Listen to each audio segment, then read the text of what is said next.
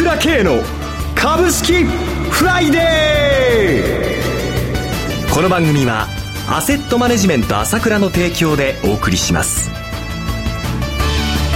皆さんおはようございます。アシスタントの岡本留美子です。朝倉慶の株式フライデー。今日も株式投資で重要となる注目ポイントを取り上げてまいります。早速アセットマネジメント朝倉。代表取締役経済アナリストの朝倉慶さんと番組を進めてまいります。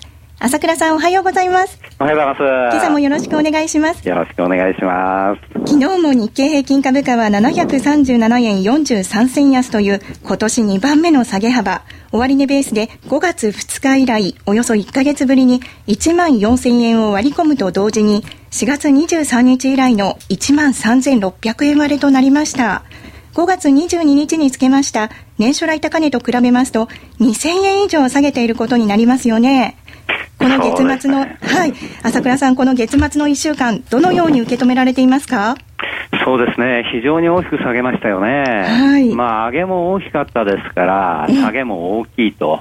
いうことで仕方ないと思うんですけれども、はい、まあ、私、先週お話ししましたけれどもね、えー、まあ、完全に先週の大きな下げで調整に入ったわけですよね。はい、でこの調整はまだ長引くと思います。長引くそれから、はい、はいはい。それから値幅的にもまだこれで終わってないと思います。さらに下げるということですか、はい、さらに下げると思いますね。はい、やはり上げも大きかったので、しかも今回はですね、えー、特に歴史的な上げになったので、はい、まあそういうふうな反動としてものものがあるということと、はい、それからですね、日本固有の問題がね、あるんじゃないかと考えてるんですね。固有の問題。はい。はい。まあ、世界的に見てですね、ええ、今、金利が上がってきたとい。う状況の中でね、え、まあ、ちょっと、ああの、直近にも日本の方は1%乗せましたので、アメリカの方も2%乗せてきたということで、はい、まあ、その問題もあるんですが、はいはい、それ以上に大きいのがですね、はい、いわゆる日本はですね、投資家の層が薄いんですね。今日の日経にも出てますけども、えー、ほとんど買っている投資家が信用取引の投資家なので、はい、非常に先週も言いましたけど、下げに弱い。はい、で、これがですね、まあ、いわばですね、狙われてると。この狙われてる形で売り仕掛けというものがですね、はい、起こってきているという現状があるわけですね。ですからこれをですね、甘く見てはならないわけです。はい、なるほど。はい。はい。それでは、この売り仕掛けにつきまして、CM を挟みまして詳しく伺いたいと存じます。株式投資に答えがある。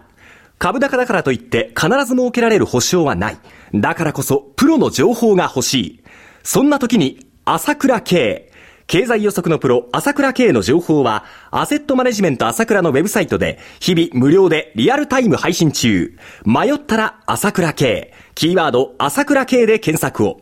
アセットマネジメント朝倉は、証券取引、金銭有価証券の予託貸付行為は行っておりません。また、情報提供する金融商品のお取引では、相場変動などにより損失を生じる恐れがあります。取引説明書、契約締結前交付書面などを十分にお読みいただき、ご理解の上、お取引ください。金融商品仲介業者登録、関東財務局長、金中第605号。朝倉さん、この売り仕掛けというのは何なんでしょうか？そうですね、売り仕掛け、売り仕掛けっていう言葉が踊ってですね、はい、それは何なんだろうっていうふうに思う人も多いと思うんですね。はい、要は売り仕掛けなんで、先物を売って、はい、相場を崩すことによって儲けるということなんですね。はい、でも考えてみて分かりますけれども、えー、まあ、個人投資家がね、はい、自分で1000万、例えば数億売ったにしてもですよ、はい、相場がその程度で崩れるわけはないんですよね。はい、要は先物を大きく売ることによって相場を崩してくるとい。うことなんですね。えー、えーということは、その崩す力を持っているところですから、はい、巨大な資金を持ってね、えー、相場を崩してきているということがあるわけです。はい、ですから、個人投資家ほとんどそれには対応できないようなんですね。大きな力で相場をね、い。わばこう暴力的にね、はい、あのー、まあ、いわゆる下げさせちゃうと。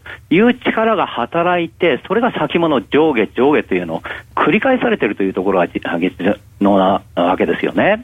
で、それで、個人投資家の場合、今言ったように、非常に今回の上げの特徴的なことはですね、一切日本の機関投資家、生損保、銀行、年金含めて、ほとんどどこも買ってないわけです。ずっと売って、だから私は株売りブームなんですよということをお話しました。ね、個人の現物もずっと売ってるわけです。はい、ということは、個人の信用取引だけが買ってるわけなんだが、はい、信用取引っていうのは担保の関係がありますので、これは非常に下げに弱いんですね。そこを実は売り仕掛けというやつで狙われてきてしまってるわけなんですよ。狙われてきてるそうなんです。はい、それで、一般的に考えると、株は上がるから儲かるっていうわけで、はい、上がって儲かるっていうのが感覚的に皆さん普通の投資はそうじゃないですか。はい、私も普通にそう思います。そうですよね。はいえー、ところが、えー、ヘッジファンドっていうのは、上げでも下げでもできるわけです。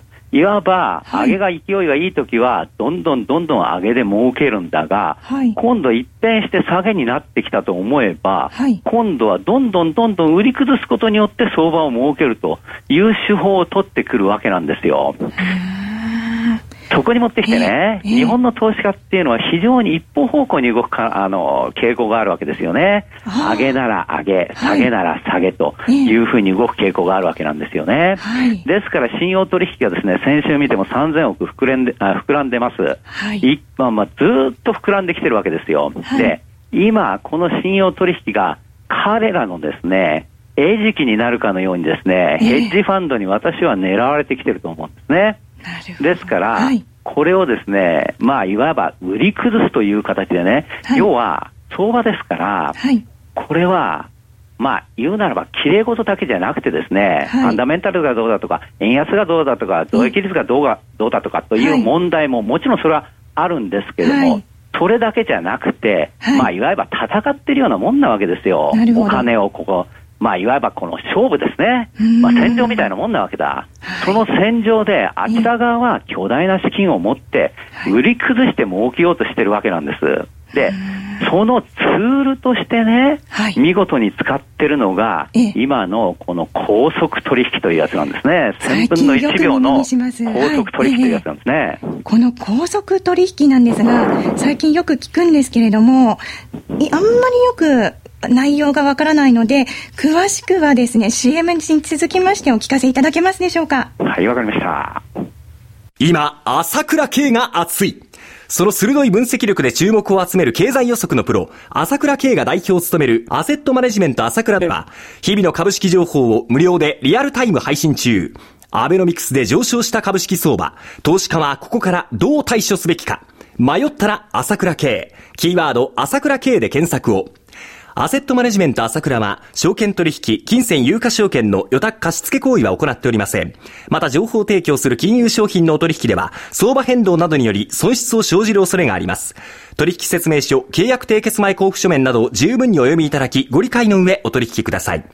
金融商品仲介業者登録、関東財務局長、金中第605号。朝倉さん、高速取引についてお願いします。そうですね。はい。まあ、高速取引というのでね、ええ、まあ、東証の方も1000分の1秒で取引できるようにしてきたわけですよね。はい、すごいだけど、個人がね、ええ、1000分の1秒で取引できるってって全然関係ないわけですから、1秒、2秒かかるわけですから。はい。じゃあ、高速取引とは何ぞやっていうのは、す、べ、てコンピューターでプログラミングでやってきてるわけですよね。はい。で、その高速取引はどういう取引かと言いますと、はいいわばですね、先物を売る、同時に現物を買う、はい、オプションを買う、売る、はい、そういうものを組み合わせてですね、はい、プログラムを作ってるわけです。はい。で、そこではどういうことかというと、いわゆる先物をこの値段で売って、オプションをこの値段で買って、現物をこの値段で売れば儲かるよというようなラインができてるわけですね、そのプログラムの中で。はい。で、そこの中で先物を売ったときに現物が割高だとか割安だとか、オプションが割高だとか割安だとか、そういうものの歪みを捉えて買ったり売ったりするわけですよ。はい。その歪みを捉えるのをなるべく早くということで1000分の1秒と。いうことで、自動的にコンピューターでですね、その歪みを捉えて売り買いしようとするわけです。はい。となるとですね、ええ、実はですね、暴落を引き起こすとですね、はい、投資家っていうのは動揺してますから、ね、売りでも買いでもですね、嘆きでいろんなのを出すじゃないですか。はい、そうすると、市場に歪みがものすごく起きるわけですよ。はい。ある人は買った売ったってめちゃくちゃな値段で売っちゃったり買っちゃったりってことが起こるわけです。はい。そこはまさに高速取引が一番儲かるところなわけですよ。相場の歪みが起きますから。はい。ですから、はい、今は前と違って、相場が暴落すれば暴落をするほど出来高ができますよね。はい、そうですね。要は、暴落すれば暴落するほどですね、いわゆるこの高速取引による、はい、その利益が得られるチャンスは広がってくるわけなんです。ですから、はい、今回、これだけ信用取引でね、はい、3兆円ものね、まあ、額になってしまって、個人投資家がたっぷり買ってしまったと、はい、こうなると、彼らが勝負事として考えることは、これを売り崩すことによって、はい、いわゆる変動率を大きくしてしまうと。はい、その中で、もう個人投資家投げますね、しょうがない、信用取引ですから、えー、そうすると歪みが大きくなると、はい、そうすると彼らの儲けチャンスがものすごく出てくると。こういう現状があるわけなんですよ。なるほど。はい。ですから、その餌食になって、ええ、まあいろいろ売り買いをしてかけられちゃってるとい。う部分はあるわけです。はい、で、彼らのプログラミングっていうのは、す、べ、てもうファンダメンタルズは関係ないわけです。はい、経済が良くなるとかね、円安、まあ円安は関係あるかもしれませんけども、いわゆるですね、増益率が濃度こうのっていうのは関係ないわけですね。はい、このプログラムを作ってるのは物理学者であり数学者なんですから。はい、だから単純に先物、オプション、それから現物、はい、そういう帰りの中でどうやったら儲かるのかっていうプログラムをですね、経済の状況を抜きにして作ってきているプログラムなんですね。なるほど。それが今、なんと高速取引のシェアは、日本のシェアの4割にいってるわけじゃないですか。しかも彼らは圧倒的な資金量を持ってるわけです。はい、先物にしたって1万枚売ってくるってことは1000億以上なんですから、はい、個人投資家がほとんど対抗できるあればないんですよ。はい、そういったいわゆるヘッジファンドの巨大な資金と思惑と我々は戦っているんだということをですね、はい、ちゃんと理解した上で投資してないと大変なことになるということなんです。ですから私は今回の相場は、はい、思いのほか下げる可能性がありますよということを言ってるわけです。はい、相場はものすごく大きな相場なんですよ、はい、大きな相場なんだけど、今後もこの途中ではものすごい上下のブレがあると、い、うことはですね、あの意識しておいてもらいたいと思うんですね。わかりました。今日のメインパーソナリティは、アセットマネジメント朝倉代表取締役経済アナリストの朝倉圭さんでした。どうもありがとうございました。私、朝倉慶が代表を務めますアセットマネジメント朝倉では SBI 証券への口座開設業務を行っています。週2回無料で情報サービスする、銘柄情報サービスする、しますので、どうぞホームページの方に訪れてみてください。それでは今日は週末金曜日、頑張っていきましょうこの番組は、アセットマネジメント朝倉の提供でお送りしました。最終的な投資判断は皆様ご自身でなさってください。